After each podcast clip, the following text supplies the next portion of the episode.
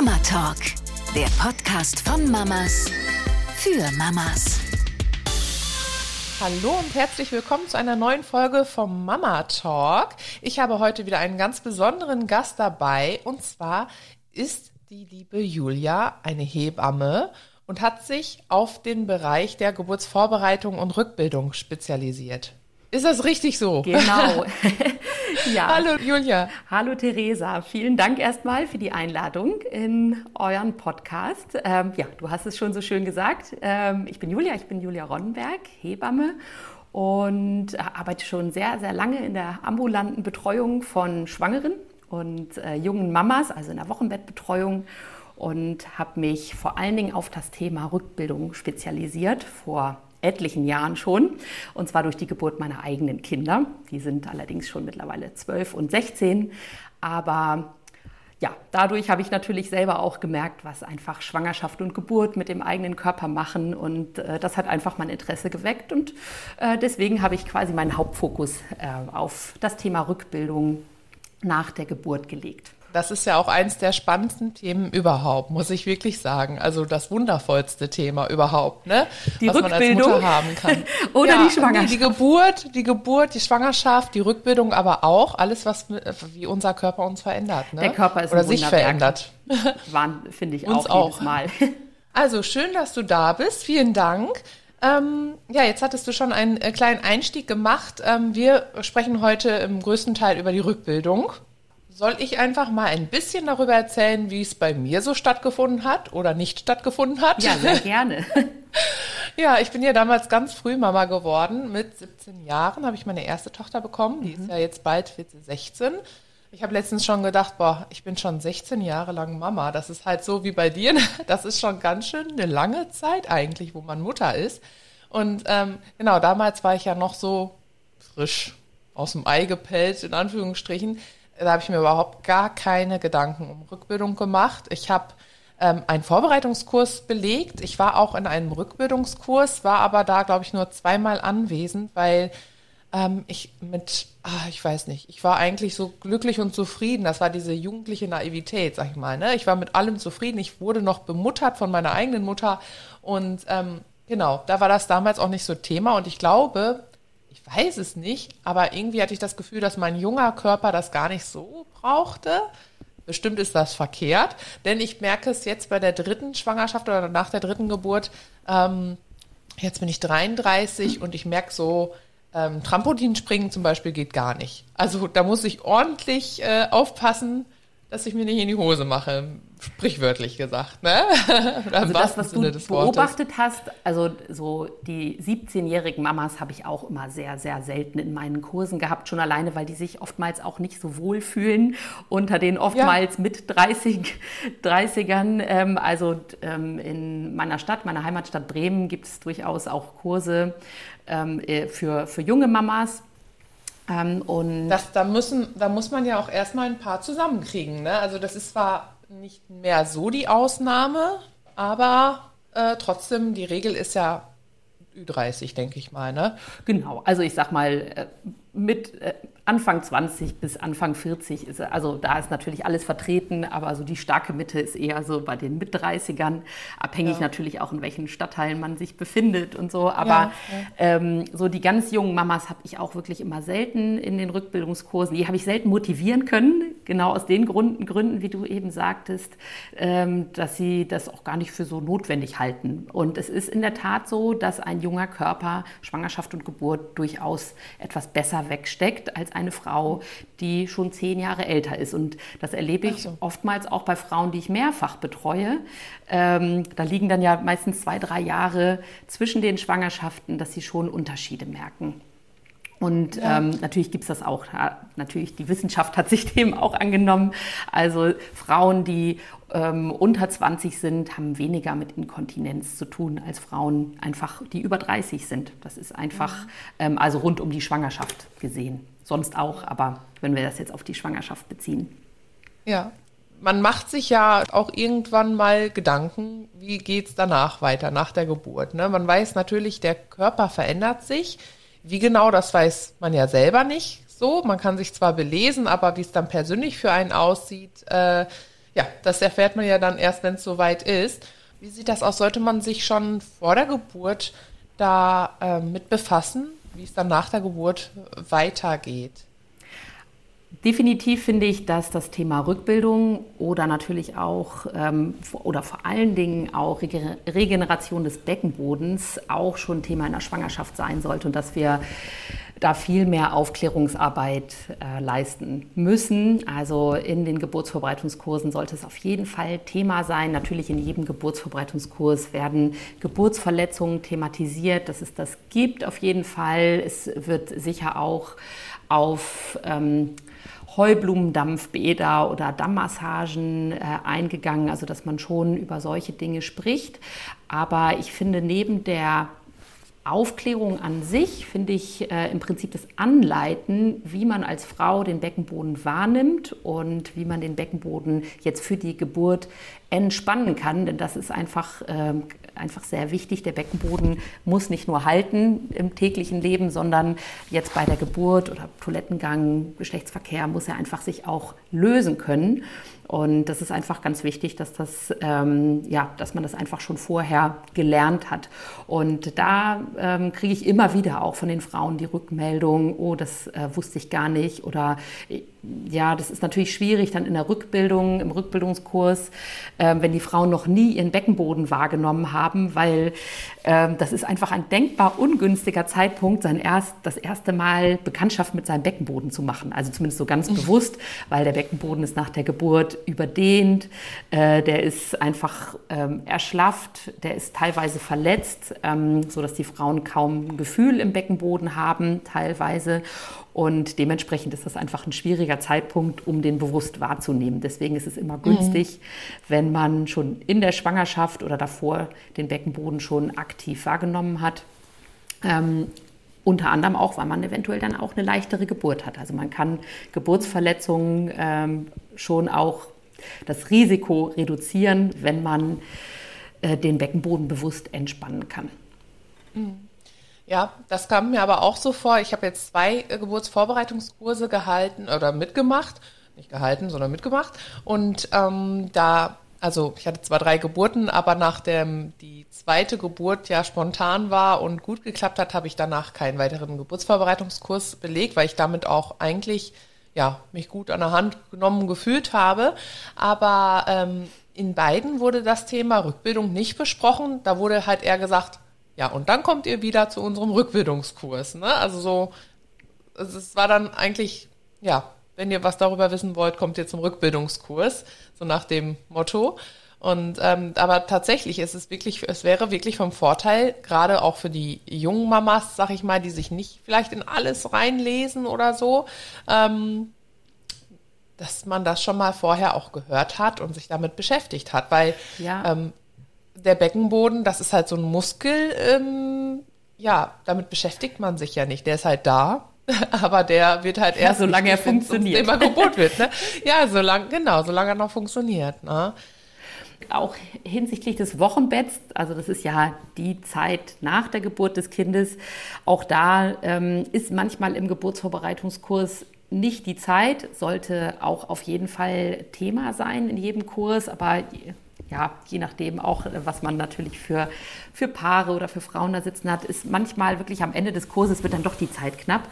Ähm, und das Wochenbett, also dass man einfach schon darüber weiß, das Wochenbett ist eine Zeit der Regeneration. Das ist eine Zeit, wo der Körper heilen sollte, wo man sich wirklich stark zurücknehmen sollte. Und wenn man das weiß, ob man es glaubt oder nicht, ist auch nochmal, manchmal glaubt man das ja auch alles nicht, was einem erzählt wird. Ähm, dass man sich einfach darauf auch schon vorbereiten kann. Zum Beispiel, dass man sich Hilfe holt fürs Wochenbett, äh, dass man vielleicht, ja. wenn möglich, eine Haushaltshilfe hat oder von der Familie jemanden einspannt. Gerade ja. wenn man schon ein, zwei Kinder hat. Beim ersten ja. kann man sich ja noch gut rausnehmen, aber du kennst das sicher mit drei Kindern. Beim zweiten das, läuft das Wochenbett ganz anders, aber beim ersten, da kann man sich nicht die ganze also. Zeit zurücknehmen und dementsprechend genau. muss man das einfach schon auch besser planen, so dass man im Prinzip genau. das Wochenbett trotzdem trotzdem, also dass diese Regeneration des Körpers einfach trotzdem stattfinden kann. Ja, so, das hatten wir auch schon in anderen Podcast-Folgen äh, immer wieder so angeschnitten, weil natürlich das Thema Wochenbett gehört ja auch zum Mama-Sein dazu. Und ähm, Jenny und ich haben beide immer gesagt, ähm, wie wichtig das ist, das Wochenbett. Ich zum Beispiel hab's bei allen drei Geburten so gut wie gar nicht gehalten. Also wenn dann bei der ersten mehr als bei den anderen. Und ähm, ja, man muss sich da einfach, da muss man einfach egoistisch sein und im Vorfeld schon in der Schwangerschaft das mit allen Beteiligten besprechen, dass man einfach ähm, sich ausruhen möchte, dass man die Regeneration braucht und ähm, genau, wie wichtig das einfach ist. Also bei der dritten habe ich es ganz doll gemerkt am äh, Tag drei, wo wir zu Hause waren. Ich habe mir den Hund geschnappt, den Kinderwagen geschnappt, bin losgedackelt und habe drei Meter auf der Straße gemacht und habe gedacht, ich irgendwas fällt unten raus. Also das war halt mein Beckenboden, der nicht so war wie vorher, ähm, weil ich einfach schnellen Schrittes da rausmarschiert bin und äh, so durchziehen wollte wie früher, die Gassi-Runden halt. Und ähm, ja, dann ist mir das erstmal aufgefallen und da dachte ich, hui, also jetzt, Theresa, äh, das ist mal ganz anders als sonst. Ne? Und das gehört ja auch zum Wochenbett dazu, dass man sich nicht übernimmt und dass man ähm, ja sich einfach die Zeit gibt. Da ist ja so viel, was, was einfach noch wieder sich zurückbilden muss. Ne? Was hat denn zum Beispiel Stillen für einen Einfluss auf die, ähm, ja, auf die Rückbildung? Also beim Stillen ist es so, dass einfach durch die Stillhormone ähm, das Gewebe weiter aufgelockert ist. Und das sage ich in den Rückbildungskursen den Frauen auch immer. Die sind dann immer etwas hm, immer etwas entsetzt, wenn ich ihnen äh, sage, dass es sein kann, dass sie einfach durch äh, während der Stillzeit einen geringeren Trainingserfolg haben, weil die kommen häufig halt sehr motiviert in den Kurs und ähm, häufig auch mit einem Ziel vor Augen, dass sie halt irgendwann wieder ihre Wunschsportart machen können. Und ich muss die Frauen leider immer ein bisschen bremsen. Und ähm, da spielt das Stillen auch auf jeden Fall eine Rolle, denn der Trainingserfolg ist einfach durch die Stillhormone meistens einfach fällt geringer aus, als wenn man nicht stillt. Ähm, Viele Frauen merken einfach durch das Abstillen, dass das Gewebe wieder fester wird und dass dann auch Probleme mit dem Beckenboden von selber weniger werden. Was nicht bedeutet, dass man da nicht aktiv dran arbeiten sollte, aber es ist äh, nach der Stillzeit wesentlich einfacher oder das Training ist wesentlich effektiver. Ja, mir wurde im Krankenhaus damals gesagt, dass durch das Stillen, also im Allgemeinen, ja, die erste Zeit nach der Geburt sich das alles etwas schneller zusammenzieht, die, die Gebärmutter schneller wieder zurück ähm, entwickelt. Stimmt das denn ein bisschen? Das stimmt, ähm, genau. Also wir müssen ein bisschen gucken. Rückbildung ist ja ein großer, äh, es ist ja so ein großes Wort, unter dem vieles zusammengefasst wird. Die Rückbildung der Gebärmutter ist ja eigentlich nach 10, maximal 14 Tagen abgeschlossen. Also die hat dann ähm, ihre Ursprungsgröße wieder eingenommen ganz bildlich gesprochen am Ende der Schwangerschaft Medizinball und dann ja. äh, im normalen Leben eine Birne. Also die äh, Gebärmutter ja. ist wirklich ganz, ganz klein und auch das muss man sich mal vorstellen, was der Körper da im Wochenbett für eine Arbeit leistet. Das sind ähm, in den ersten Tagen die Stillwehen äh, zum Beispiel oder nach der Geburt direkt auch eine Dauerkontraktion, die einfach die Gebärmutter so zusammenziehen lässt. Und das merken zum Beispiel stillende Frauen auch, dass wenn sie stillen, dass äh, sie vor allen Dingen in den ersten Tagen immer wieder so rhythmische Kontraktionen in der Gebärmutter fühlen, gerade ja, beim zweiten, dritten Kind können die auch mal richtig doll wehtun, diese Nachwehen. Das hatte ich leider äh, auch er erfahren, das, ja. Äh, genau, diese Nachwehen verkleinern die Wunde in der Gebärmutter. Auch das muss man einfach mal überlegen, dass man nach der Geburt einfach eine Wunde in der Gebärmutter hat, die so groß ist wie ein Frühstücksteller. Das ist eine ziemlich große Wunde und der Körper leistet da enorme Arbeit, einfach durch diese Nachwehen, dass die Gebärmutter diese sich verkleinert und dadurch auch die Wunde sich ja. wieder verschließt und halt um ja. im Prinzip das Blutungsrisiko für die Frau so gering wie möglich zu halten. Also auch das ist Rückbildung. Wir sprechen, also genau. Rückbildung das ist, alles der erste Mögliche. Teil. Ja, genau. genau. Und das ist der erste Teil quasi. Damit fängt's ne? an. Ja, stimmt. Rückbildung stimmt, das muss man sich auch mal irgendwie bewusst werden. Das ist halt, ähm, wie du sagst, so ein umfassendes Thema und ähm, ja, selbst ich lerne auch immer noch dazu. Ähm, ja, genau so ist es. Man hat einfach eine, eine richtige Wunde im Bauch und ja, das, ich sag mal, der Wochenfluss, der da ja kommt, das ist ja letztendlich Wundheilung. Ne, ja, und ja wenn das, du dann überlegst, dass du am zweiten Tag dir einen Hund schnappst und einen Kinderwagen, ähm, das würde kein Sportler würde mit so einer großen Wunde auf die Idee kommen, nee. äh, rauszugehen. Ja, und, aber also, emotional möchte man das alles, ne? Und ähm, körperlich sollte man zwar, einfach besser nicht tun, ne?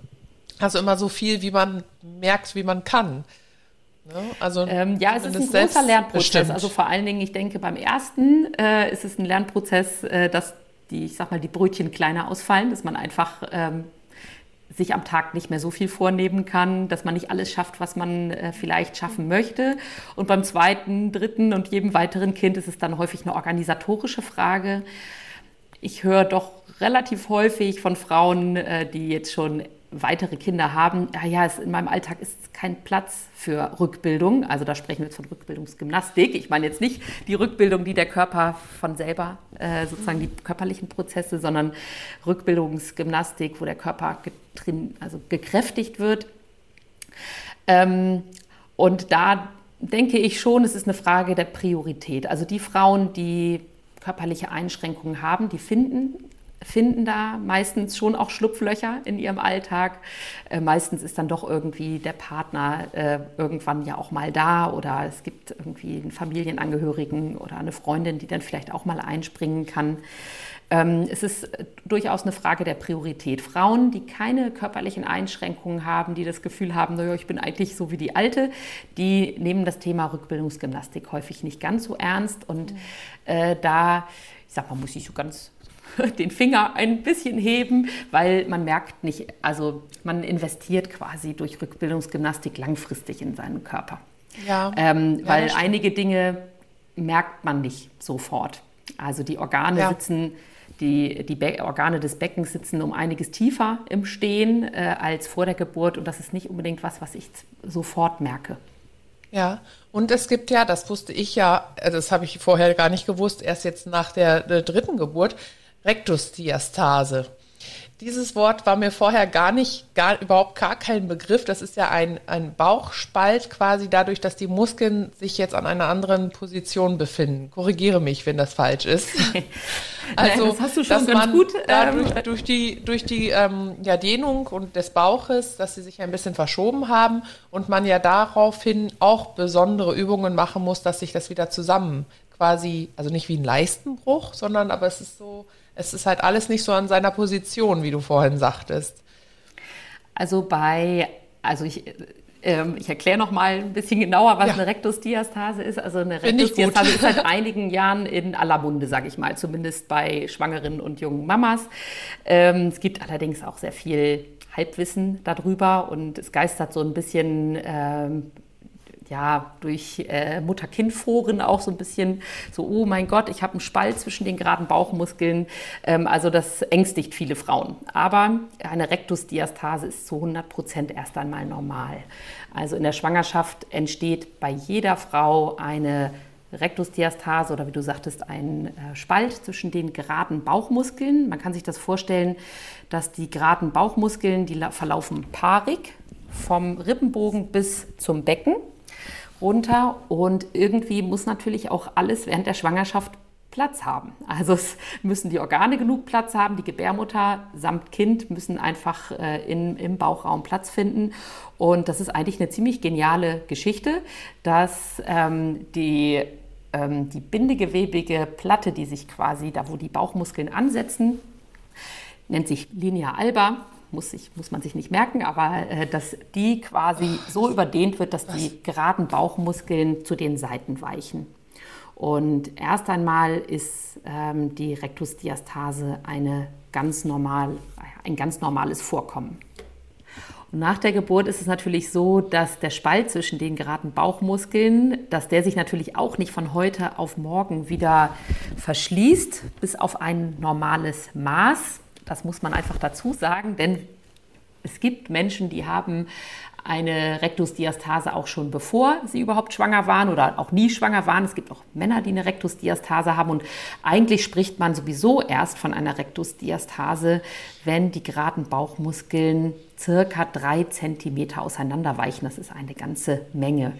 Und die meisten Frauen, die ich im Rückbildungskurs habe, die haben, bevor sie schwanger waren oder vor der Rückbildung auch noch nie nach den Bauchmuskeln getastet.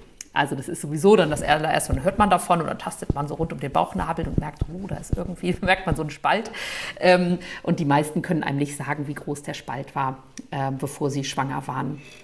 Aber ähm, das ist immer mit der Ermittlung von drei Zentimetern oder zwei Querfingern oder wie breit dann so eine, so eine Rektusdiastase ist sowieso immer ein bisschen schwierig. Und ähm, da verändern sich auch die Empfehlungen laufend quasi. In den letzten Jahren hat sich da ganz viel getan und auch immer wieder verändert. Ähm, also zuallererst verschließt sich häufig eine Rektusdiastase schon im Wochenbett zu, auf ein normales Maß so dass man sich da keine Gedanken machen muss. Aber selbst wenn man eine Rektusdiastase davon, also eine persistierende Rektusdiastase hat, die jetzt etwas größer ist, also um die drei Zentimeter, dann muss nicht unbedingt das zwingende Ziel sein, diese, diesen Spalt zu schließen. Natürlich ist es manchmal so, dass die Frauen auch äh, das optisch unschön finden. Manchmal sieht man richtig auch bei sehr schlanken Frauen auch ähm, so einen Spalt zwischen den geraden Bauchmuskeln. Ähm, oder das ist so der Klassiker, wenn Frauen sagen, ich sehe immer noch so schwanger aus, auch lange Zeit nach der Geburt, also so ein vorgewölbter Babybauch. Das ist ein bisschen so der Klassiker, was natürlich Frauen optisch nicht so schön finden. Ähm, aber was natürlich, ich sag mal, erstmal das vorrangige Ziel ist, ist die Körpermitte zu stabilisieren. Also es muss nicht unbedingt das vorrangige Ziel sein, diese Diastase zu schließen, sondern erst einmal soll der Körper wieder stabil sein, denn gerade in den ersten Lebensjahren mit dem Baby braucht man ja sehr, sehr viel Kraft in der Körpermitte, weil man einfach das Baby und dann ja auch das Klein- und Kleinstkind äh, ja pausenlos hebt und trägt und gerade in einer Zeit, wo man eigentlich wirklich wenig Zeit auch für sich selber hat. Äh, später wird es dann ja ein bisschen besser, wenn sie laufen und dann etwas größer sind. Aber gerade in den ersten Jahren, wo viele Frauen dann wirklich noch so eine geschwächte Körpermitte haben, eine Instabilität in der Körpermitte, haben sie häufig einfach weniger Zeit, sich um sich selber zu kümmern. Ja. Ja. Also es kommt mir auch tatsächlich so vor, dass es erst in den letzten Jahren so ein bisschen kursiert, weil ich habe damals wirklich gar nichts davon gehört. Und ähm, viele sagen auch, dass man ähm, nicht alle Rückbildungsübungen machen kann, weil das sonst die Rektusdiastase noch weiter aufklaffen würde. Stimmt das denn? Ähm, nein. ähm, also Rückbildung. Es kommt aber auch immer sehr auf den Rückbildungskurs an und auch wie die äh, Trainerin ausgebildet ist. Wenn man ein Rückbildungs, also ein Rückbildungskurs sollte so gestaltet sein, dass alle Frauen daran teilnehmen können und Übungen, die quasi eine Rektusdiastase vergrößern, das sind Übungen, wo der Druck im Bauchraum steigt. Zum Beispiel, das ist ja immer eine sehr beliebte Frage von Frauen, wann kann ich wieder Sit-ups machen? Das ist so der Klassiker. Ja. Bei Sit-ups entsteht hm. ein enormer Druck im Bauchraum, der dann gegen, ja. von innen gegen eine Rektusdiastase oder gegen die Bauchdecke drückt und sofern äh, es noch eine Rektusdiastase gibt, die Bauchmuskulatur noch sehr weich ist, kann äh, eine Rektusdiastase dadurch auch vergrößert werden. Ich gehe davon aus, dass man in einem Rückbildungskurs alle Übungen mitmachen kann und dass dort auch nur Übungen angeboten werden, wo ähm, die Rektusdiastase oder wo man Übungen macht, zur Schließung oder zur Verkleinerung der Rektusdiastase, weil man wird nicht bei allen Frauen eine Schließung erreichen können und vor allen Dingen ähm, Übungen, wo die Körpermitte stabilisiert wird. Das ist quasi so der Fokus im Rückbildungskurs. Vielleicht sollte man auch mehr in die Aufklärung gehen, wie du schon sagtest, dass die Rektusdiastase nun mal dazugehört, äh, letztendlich gar nicht so große Folgen hat. Also dass es eigentlich nur zur Stabilität der Körpermitte beiträgt, wenn ich das jetzt ah, nee, das finde ich, ähm, also es ist schon wichtig. Also als ich Mutter geworden bin vor 16 Jahren ähm, und ich bin Fachfrau, ähm, also kannte ich das auch nicht und habe auch erstmalig nach der Geburt äh, meiner Tochter äh, davon gehört. Und ich finde es durchaus wichtig. Es gibt Frauen, die sehr, sehr viele Probleme dadurch haben. Eine Rektusdiastase, das habe ich vielleicht nicht so richtig rübergebracht. Ähm, eine Rektusdiastase, eine echte Rektusdiastase kann äh, hat nicht nur optische Einschränkung vielleicht oder äh, spielt äh, bei den Frauen nicht nur optisch eine Rolle, sondern der Körper ist instabil. Die Frauen fühlen sich ja. ähm, in der Körpermitte total schwach. Die haben Schmerzen im Bauch, ähm, die haben Rückenschmerzen, dadurch, dass quasi ja auch ähm, unsere Bauch- und Rückenmuskeln und der Beckenboden zusammenarbeiten und die Bauchmuskulatur in dem Fall einfach stark geschwächt ist und Verdauungsprobleme. Also das, das ist schon so, dass wenn man eine echte Rektusdiastase hat, das wirklich äh, zu enormen Einschränkungen führen kann. Und ich finde das total wichtig, dass auch Fachleute da heute also mehr, also auch größeres Wissen haben, weil ich bin damals zum Orthopäden, ich bin beim Gynäkologen gewesen, alle haben mich mit großen Augen angeschaut und mhm. kaum jemand äh, konnte konnte mir eine Antwort geben. Und das äh, hat sich in den letzten ja, anderthalb Jahrzehnten quasi, seit ich Mutter bin, schon verändert. Aber ja. nicht alle Rektusdiastasen sind behandlungsbedürftig und das finde ich wichtig, ähm, weil das finde ich. Ähm, ja, also dass so eine Panik äh, bei den Frauen herrscht, so, oh, ich habe da irgendwie einen Spalt, ähm, das ist dann mhm. auch wieder nicht angebracht. Das ist diese Unsicherheit einfach, denke ich. Also man hört direkt, von Horrorszenarien. Ähm, natürlich, die, die gibt es ja auch, aber ähm, also viele Frauen tragen das halt auch mit sich herum und wie, wie du jetzt gerade sagtest, wissen gar nicht, äh, woran es liegt und was Sache ist und die Ärzte können einem auch erstmal nicht weiterhelfen. Deswegen ist es auch ganz schön, dass jetzt die Medizin in der Richtung schon mal einen Schritt weiter wieder ist und äh, ja schneller drauf kommt, was es sein könnte. Ist denn sowas, ich sag mal, wenn das nach fünf Jahren erst auffällt oder nach drei Jahren, äh, kann man das denn auch gut wieder in den Griff kriegen durch Rückbildung oder muss das dann operiert werden? Äh, so und so, also je nach Ausprägungsgrad. Ne? Also das ist nicht so, dass der Zug abgefahren ist, so dass man sagt, oh, das Baby ist jetzt, oder ja, das ist dann ja kein Baby mehr, das Kind ist schon fünf Jahre alt, man kann nichts mehr machen. Also man kann durch gezielte, ähm, gezielte Gymnastik der Körpermitte äh, kann man eine Menge erreichen. Es gibt ein Trainingsprogramm aus den äh, USA, das Tupler-Training, was sehr erfolgreich ist. Aber es ist nicht alleine das Training, sondern auch das Alltagsverhalten. Ist ganz wichtig. Das ist auch in der Rückbildung so. Man kann trainieren, trainieren, trainieren. Wenn ich mich im Alltag schlecht behandle oder äh, überhaupt auf meinen Körper nicht achte in meinem Alltag, dann, ähm, dann mache ich quasi das ganze Training zunichte. Und das ist bei der Rektusdiastase genauso. Also, dass man sich ein Körpermitte schonendes Alltagsverhalten angewöhnt. Beim Tragen, beim Heben, beim Husten, beim Toilettengang. Das ist auch immer eher ein unangenehmes Thema. Aber äh, mhm. thematisiere ich auch im Rückbildungskurs, weil einfach kaum jemand mit einem darüber spricht, was das einfach ja. ähm, für Folgen haben kann, wenn ich beispielsweise zu viel Presse auf der Toilette. Ja, ja, das stimmt. Es sind sowieso vieles, was in dem ähm, Bereich äh, Geburt, aber auch ein Wochenbett und so, habe ich das Gefühl, ist in, in vielen Kreisen noch einfach ein Tabuthema. Ich glaube, nur die Mamas selber unterhalten sich so drüber. Ich weiß nicht, ob manche Männer schon gar nichts davon hören wollen, aber man erzählt es halt auch nicht einfach so der Nachbarin, ne, dass man jetzt Probleme da und damit hat. Aber ich finde es schade eigentlich. Es sollte alles ein bisschen offener sein. So wie viele andere Dinge auch mittlerweile offen besprochen werden können. Das ist ein bisschen das so Gefühl geteiltes Leid, ist halbes Leid. Also gerade ja. ähm, Inkontinenz, das ist ja auch einfach sehr schambehaftet, wenn man äh, seine Ausscheidung nicht mehr kontrollieren kann. Ähm, da gibt es ja äh, kaum Dinge, die irgendwie mit mehr Scham behaftet sind. Und das ja. hängt man natürlich nicht an die, äh, an die große Glocke. Ich glaube schon, dass Frauen unter sich irgendwie dann schon irgendwie über, ich sag mal, nach der Schwangerschaft vielleicht schon drüber reden. Irgendwie so, oh, wie ist das irgendwie, wenn du niest oder kannst du schon aufs Trampolin oder so gehen. Ähm, aber allein, also ich glaube auch für den Partnern ist das auch vielen Frauen sehr unangenehm.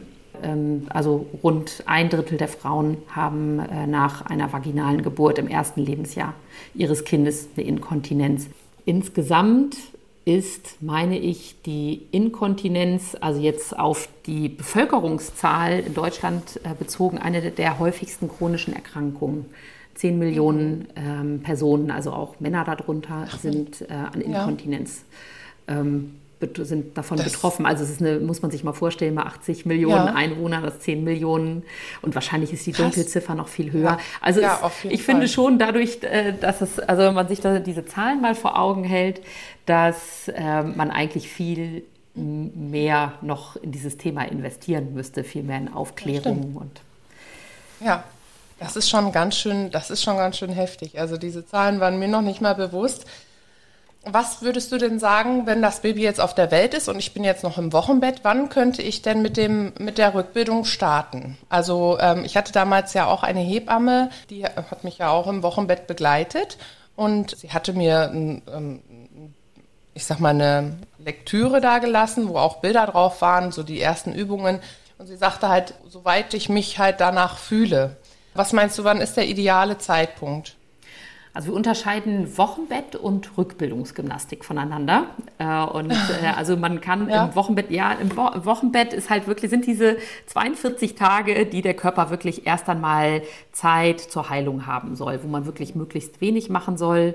So eine alte Hebammen, ähm, Weisheit sagt quasi, dass man die erste Woche im Bett, die zweite auf dem Bett und die dritte ums Bett herumlaufen soll. Was natürlich ein bisschen, Och, was natürlich ja, Schön. Ist, äh, muss man auch nicht so äh, wörtlich ja, nehmen. Ja, aber, aber ähm, wenn, also ich glaube, es ist klar, was äh, diese hm. Hebammen ja, da versteht Regel, man sofort, was gemeint ist. Landmark ja. äh, aussagen soll, dass man halt wirklich langsam angehen soll. Und also mhm. ich empfehle schon, so die erste Woche äh, zwischen Bett und Sofa hin und her zu tingeln. Ne? Also nicht nur liegen, dann hat man andere Probleme. Also früher hatten die Frauen mhm. viel mehr Thrombosen im Wochenbett, was ja nun einfach das Risiko ist ja erhöht im Wochenbett. Also es ist schon gut, auch so ein bisschen hin und her zu laufen, aber ähm, da in der ersten Woche sollte man, sollte man, wenn möglich, wirklich immer viel liegen und dann so langsam einfach mehr Bewegung in den Alltag einbauen. Also dass man vielleicht schon in der zweiten Woche einen kleinen Spaziergang macht, immer in Parkbanknähe, sodass man halt auch schnell wieder nach Hause mhm. kann, gucken, mhm. dass man natürlich schaut, was geht schon. Und ähm, ich mache im Wochenbett mit den Frauen auch immer schon äh, Wochenbettgymnastik. Also ganz, das sind ganz leichte Übungen, die quasi diese die körpereigenen Prozesse unterstützen. Ähm, das ist Beckenkippen zum Beispiel. Das kann man, in, äh, kann man mit angestellten Beinen in Rückenlage machen, dass man so das Schambein Richtung Bauchnabel bewegt. Oder äh, die Übung Feldenkreisuhr nennt die sich, wo man auf dem Kreuzbein einen liegenden Kreis malt oder sich so eine Uhr vorstellt. Ähm, dadurch wird das nicht nur angenehm für den unteren Rücken, sondern regt auch den Beckenboden an, sich äh, sich anzuspannen, also sich ähm, reflektorisch anzuspannen. Also wir gehen im Wochenbett weniger auf das aktive Anspannen, sondern eher äh, versuchen wir den Beckenboden, diesen, den Tonus des Beckenbodens durch reflektorisches Anspannen ähm, zu erhöhen wieder, dass der Tonus wieder mhm. etwas besser wird, mhm. der Muskeltonus. Also da geht es weniger jetzt darum, schon die Scheide zu verschließen, so diese ähm, ja. Kegelübungen, die ja vielleicht auch einige kennen, also das Verschließen ja. der Körperöffnung. Das ist im Wochenbett weniger der Fall. Wer das kann, kann das irgendwann auch schon machen, aber ich würde eher so Becken kippen, mal auf die Zehenspitzen gehen, ähm, einfach mhm. da, wo der Beckenboden automatisch ein bisschen angeregt wird. Ja. Genau, auf die Zehenspitzen stellen. Das habe ich auch immer gemacht, wenn ich dann mit der Kleinen, ich habe die teilweise im Stehen auch gestillt und habe dann dabei versucht, immer mal ein bisschen was einzubauen. Jetzt nicht in den ersten drei Tagen oder so, ja. sondern schon ähm, nach der vierten Woche oder so. Also du sagtest, die ersten sechs Wochen betreffen ja das Wochenbett und dann würde wahrscheinlich auch erst ein Kurs genau. angeboten. Also deswegen sagte ja. ich eben, ne, wir unterscheiden ah. Wochenbett und Rückbildungsgymnastik. Man kann natürlich auch schon mit leichten Rückbildungsübungen ähm, auch schon im Wochenbett äh, beginnen. Also ich sag mal, da sind die Übergänge ja fließend. Ne? Aber zu einem Rückbildungskurs wird in der Regel erst nach sechs bis acht Wochen geraten, mhm. nach äh, einer vaginalen Geburt und nach einem Kaiserschnitt acht bis zehn Wochen quasi. Mhm. Ja, ähm, Kaiserschnitt ist nochmal äh, eine ganz andere Nummer, ne? Also allgemein auch was den ähm, Körper ja betrifft. Ich hatte ja die erste Geburt, ähm, war letztendlich ein Kaiserschnitt. Es wollte alles nicht so wirklich vorangehen, wie es sollte. Ähm, sollte erst eingeleitet werden, dann wurde mir das Fruchtwasser abgelassen, dann war zu wenig Wasser da, am Ende war das Köpfchen schief, die Herztöne gingen runter und dann war es ein Kaiserschnitt. Also es war alles ein Riesenkuddelmuddel und ich war halt auch schon mehrere Tage durch die Einleitung äh, eigentlich äh, bei der Geburt dabei.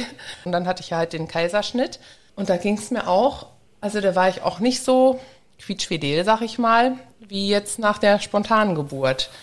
ich wollte wohl mehr, aber körperlich konnte ich ja auch erstmal nicht so rumrennen. Und ich musste mich wirklich zum Beispiel im, ähm, im Krankenhaus ans Waschbecken zerren, dass ich das überhaupt schaffe, mich ein bisschen frisch zu machen, äh, weil ich halt da auch so Schmerzen hatte. Ne? Also die, die ersten Tage nach einem Kaiserschnitt sind häufig einfach schon gemein, so, weil da hat man natürlich mit dem Aufstehen zu kämpfen. Ähm, man hat ja nach dem Kaiserschnitt eine recht große Operationsnarbe ähm, und die Verletzungen reichen ja nun wirklich bis tief in den Körper rein. Ähm, also ich sag mal, die Narbe, die man sieht, ist so die Spitze des Eisbergs. Äh, also es geht ja noch, äh, geht halt tief rein ja, bis, genau, bis ins genau. kleine Becken. Also, die Bauchdecken sind durchgeschnitten, ne? Also ja, äh, wobei auch da muss man sagen, das wird häufig ähm, auch falsch, ähm, liest man häufig relativ falsch, dass die Bauchmuskulatur an sich nicht durchschnitten wird. Ähm, mhm. Also es wird im Bindegewebe geschnitten. Und mhm. also was sozusagen zwischen den geraden Bauchmuskeln äh, sich befindet, das hatte ich vorhin erwähnt, das, äh, das Bindegewebe, was eh so stark überdehnt ist, da wird ein Schnitt gemacht und die ja. Bauchmuskeln werden aber sehr stark auseinandergezogen. Also mhm. man kann ähm, jetzt nicht sagen, das eine ist die Form, wo man es dann hinterher einfacher hat oder schwerer. Ähm, hängt natürlich auch vom Körper an sich. Also wir alle sind ja sehr unterschiedlich. Die einen, wie du sagst, stecken Kaiserschnitt so weg ähm, und bei anderen dauert die Regeneration länger. Hängt mhm. einfach von vielen Faktoren auch ab. Ähm, auch ob es ein geplanter Kaiserschnitt war oder ein nicht geplanter, der dann sekundär war, wo man wirklich schon vielleicht stundenlang auch ähm, im Geburtsprozess war. Das belastet dann den Körper natürlich auch nochmal anders, als wenn man einen geplanten Kaiserschnitt hatte. Ja. Ähm, aber ich sag mal so, ähm, Frauen nach einem Kaiserschnitt haben andere Baustellen als vielleicht primär den Beckenboden. Also es ist einfach ja. so, die, ja. das Risiko, eine Inkontinenz im Laufe seines Lebens zu haben, ist nach einer vaginalen Geburt einfach am größten. Äh, größer mhm. als äh, nach einem Kaiserschnitt. Also grundsätzlich können alle Frauen irgendwann mal auch inkontinent werden, auch Frauen, die niemals geboren haben, aber die vaginale Geburt spielt da schon ähm, die tragendste Rolle quasi. Und äh, beim äh, Kaiserschnitt ist es häufig einfach wirklich die Schwächung der Körpermitte und äh, damit verbundene Rückenschmerzen. Das ist so die größere Baustelle bei den Kaiserschnitt-Mamis, mhm. wenn ich das mal so sagen darf. Ja, genau. Also ganz problemlos geht gar nichts äh, vonstatten. Ne? Das ist natürlich beides eine heftige Nummer, muss ich sagen.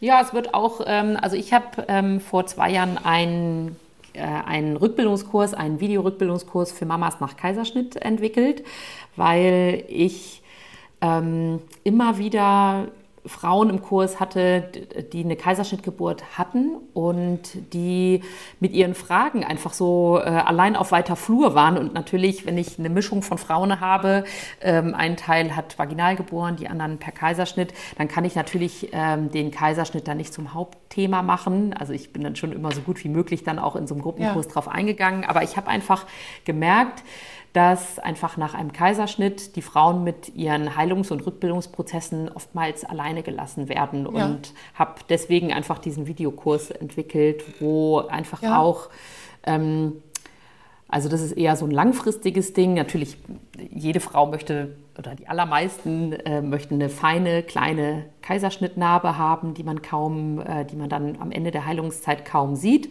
Das ist eine Sache, aber wir sehen quasi immer nur diese kleine Linie, diesen kleinen Strich, aber was sich darunter befindet oder das, dass einfach innere Narben auch äh, körperliche Einschränkungen mit sich bringen können, das sagt kaum jemand einer mhm. Frau, die einen Kaiserschnitt bekommen hat oder was sie auch dagegen tun kann in den ersten Tagen, um äh, bestmöglich Verklebungen und Verwachsungen, die entstehen können nach so einer Operation, mhm. vorzubeugen. Ja.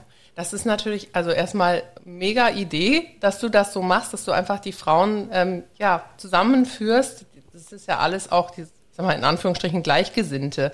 Ich hätte da, glaube ich, auch mehr Lust zu gehabt, zu einem Rückbildungskurs zu gehen, wo andere auch einen Kaiserschnitt gehabt hatten, so nach der ersten. Ne? Das ist halt eine andere Baustelle. Nee, ja, genau. Genau. Also und das ähm, ist eigentlich richtig. Und was eine, häufig eine einfach auch unterschätzt Idee. wird. Ne? Also ähm, hm. auch das hört ja. man immer mal wieder oder habe ich auch schon von Frauen gehört. Warum muss ich auch einen Rückbildungskurs machen? Äh, ich habe doch einen Kaiserschnitt gehabt.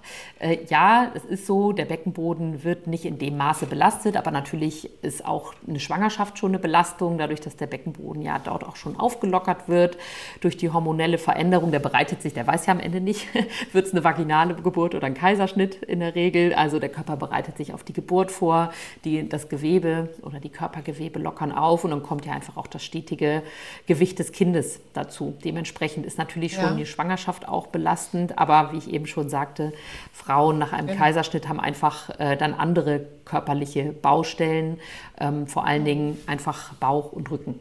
Ja, ja, genau. Ist es eigentlich niemals zu spät für Rückbildung? Also wenn ich jetzt, ich habe es jetzt nämlich auch ein bisschen schweifen lassen, sage ich mal, die kleine Maus ist 15 Monate alt, ich habe mir im Alltag mit so ein paar Tricksen beholfen, aber einen richtigen Kurs habe ich jetzt nicht belegt. Ich habe gedacht, ich mache es zu Hause alleine. Hm. Ähm, ja, also kann man also, natürlich machen. Ähm, es gibt Frauen, die sind so diszipliniert, äh, die holen sich regelmäßig eine Matte und äh, legen sich hin und machen da äh, ihre Gymnastik. Ähm, kann man machen, aber man muss schon sagen, die meisten brauchen eher einen Kurs, einen festen Termin, äh, den sie ein bisschen wahrnehmen, Führung und äh, ein bisschen Struktur. Wartet. Ja, ähm, also ich äh, mache ja, ähm, mach ja aktuell überwiegend äh, Live-Online-Rückbildung und das wissen die Frauen sehr zu schätzen, dadurch, dass sie das quasi zu Hause machen können und äh, ja diese Fahrerei ja. irgendwie nicht haben. Also gerade wenn die schon ältere Kinder haben, ist das für die Frauen eine enorme Erleichterung, einfach den mhm. Fernseher einzuschalten und es wartet trotzdem jemand. Aber nochmal ja. zu deiner Frage zurück. Ähm, es ist niemals zu spät, etwas für sich zu tun. Ähm, ich habe häufiger mal Frauen, die auch anfragen, genau, also Baby irgendwie 15 Monate alt, äh, kann ich jetzt noch einen Rückbildungskurs machen? Ähm, der Zug ist nicht abgefahren. Und ich kann das auf jeden Fall jeder Frau nur raten, auch, äh, auch wenn es vielleicht schon scheinbar etwas spät ist, trotzdem mit ähm, Rückbildung, also wirklich mit gezielter Wahrnehmung des Beckenbodens, An- und Anspannung des Beckenbodens und dann halt auch äh, Kräftigung loszulegen. So, wie gesagt, mhm. wir werden ja nicht jünger und äh, man investiert ja. da einfach quasi in seine langfristige Gesundheit. Das ist erstmal gut zu hören. Ein bisschen äh, Entwarnung auf der Seite, auf jeden Fall. Du, du sagst es, also mir fehlt zum Beispiel auch die Disziplin.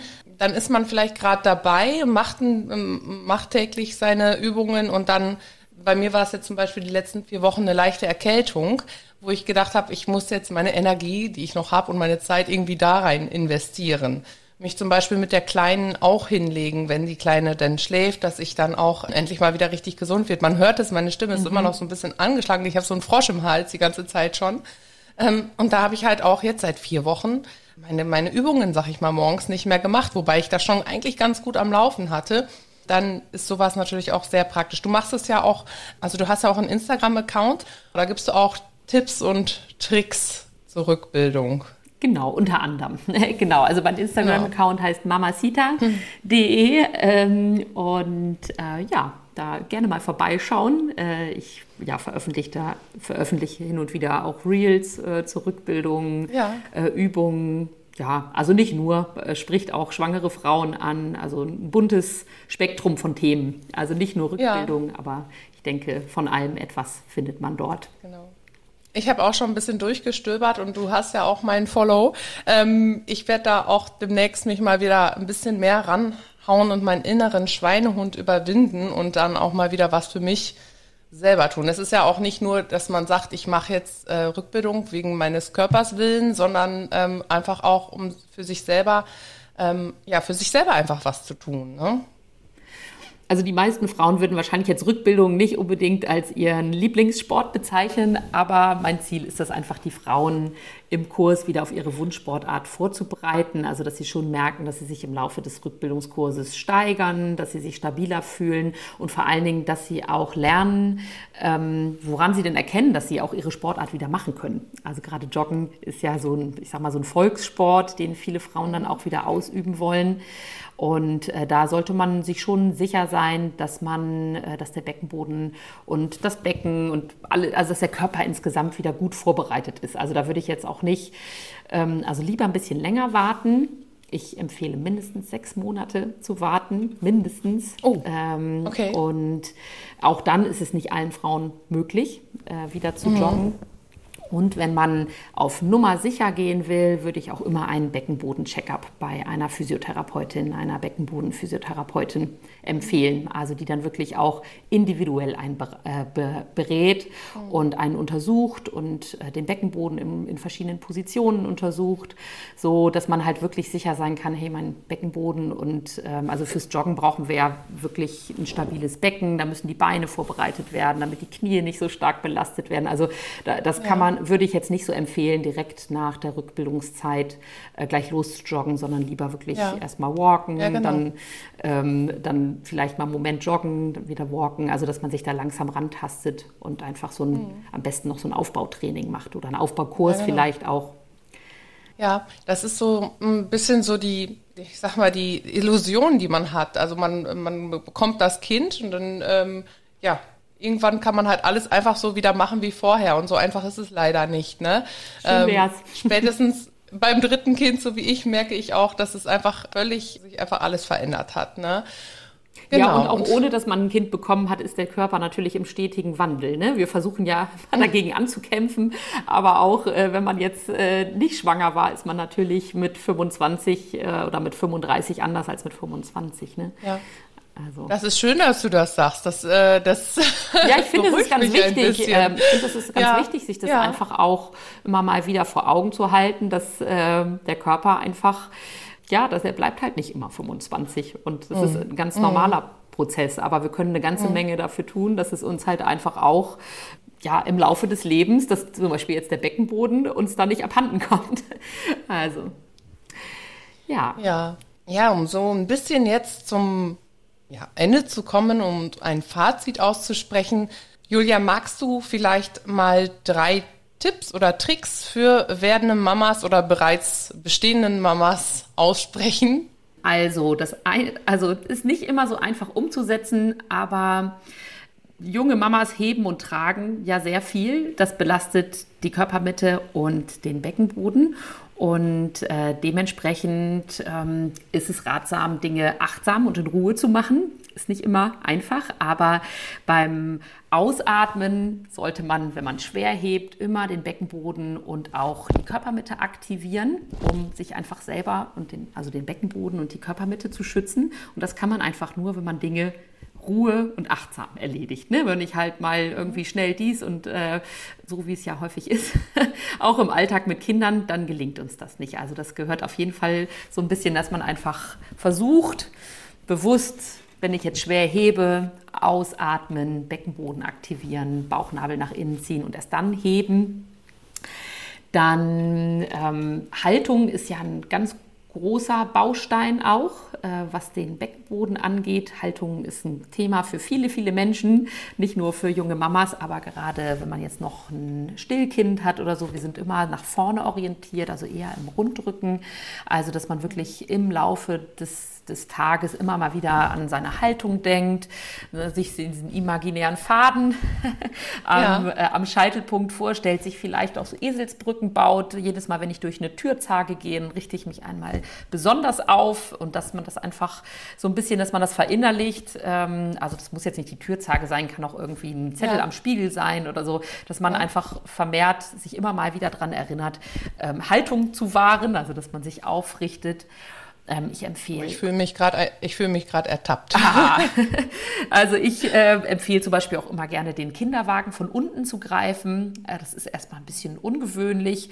Äh, also das normalerweise greifen wir den Griff ja von oben statt von unten. Also das ähm, hilft auch, ein bisschen aufgerichteter zu sein. Und ähm, was habe ich denn noch für Tipp? Du hattest eben das Husten erwähnt. Ähm, äh, Husten und Niesen, gerade wir gehen jetzt in die Erkältungszeit, ist ähm, also nicht nur für Mamas, sondern für alle, die einen Beckenboden haben, also für alle quasi wichtig zu wissen. Ähm, auch da Haltung bewahren. Häufig ist das so, dass wir, wenn wir husten und niesen, dass wir eher nach vorne ähm, uns neigen, dass wir klein werden. Also auch da aufrecht bleiben, in, den, in die Ellbeuge niesen oder husten. Und wenn wir noch Zeit haben, also manchmal kommt ja so ein Nieser so ganz schnell, ähm, dann auch den Beckenboden aktiv anspannen, damit äh, der Beckenboden einfach dieser Belastung standhalten kann. Denn das sind immerhin circa 180 km/h, die da auf den Beckenboden schießen. Ja. Ich kenne viele Mamas, die kreuzen die Beine, wenn sie niesen müssen. Ja, dadurch aktiviert sich dann auch äh, der Beckenboden. Also ein bisschen so ein Schutzverhalten, ne? Genau, also ja, das also sind so ein paar, kann man natürlich noch ewig weiter, ähm, ja. Äh, also ich, ja. könnte da jetzt noch ewig weiterreden, aber ich sag mal, das sind genau. so drei Dinge, die ähm, ich auf jeden Fall ähm, ja, jungen Müttern oder auch. Da habe ich jetzt zum Beispiel auch mit deinem zweiten Tipp auch schon wieder was. Ähm, ich ich habe wirklich immer einen Rundrücken, wenn ich die Kleine auf dem Arm habe. Und ich muss mich mal ein bisschen mehr gerade halten. Und das ist ein ganz guter Tipp. Ja, super. Also vielen lieben Dank wie schon gesagt, man findet dich ja auch auf Instagram auf dem Kanal Mamacita. Da werde ich jetzt auch noch mal vorbeischauen die Tage und mir noch mal ein paar mehr Tipps absahnen. Vielen lieben Dank erstmal für deine Zeit und dass du uns hier mit Rat und Tat zur Seite stehst. Ja, vielen Dank für die Einladung. Genau, und äh, genau. du hattest das ähm, mit Mamacita gesagt. Ähm, ihr findet mich sonst auch auf äh, mamacita.de im Internet. Ähm, dort findet ihr alle meine Kurse und ähm, auch Produkte, die ich unter dem Namen äh, anbiete. Genau, also einfach mal vorbeischauen mhm. und sich durch den Blog lesen, denn da habe ich auch ganz viel über Rückbildung und körperliche Veränderungen in und nach der Schwangerschaft. Super. Vielen Dank nochmal an dieser Stelle. Gerne, gerne. Und beim nächsten Mal ist die Jenny auch wieder mit an Bord in unserem Mama Talk Podcast. Ich bedanke mich jetzt nochmal bei unserem Gast und ja, wir hören uns. Gerne, gerne. Tschüss. Tschüss. Mama Talk, der Podcast von Mamas für Mamas. Eine Antenne Niedersachsen Produktion.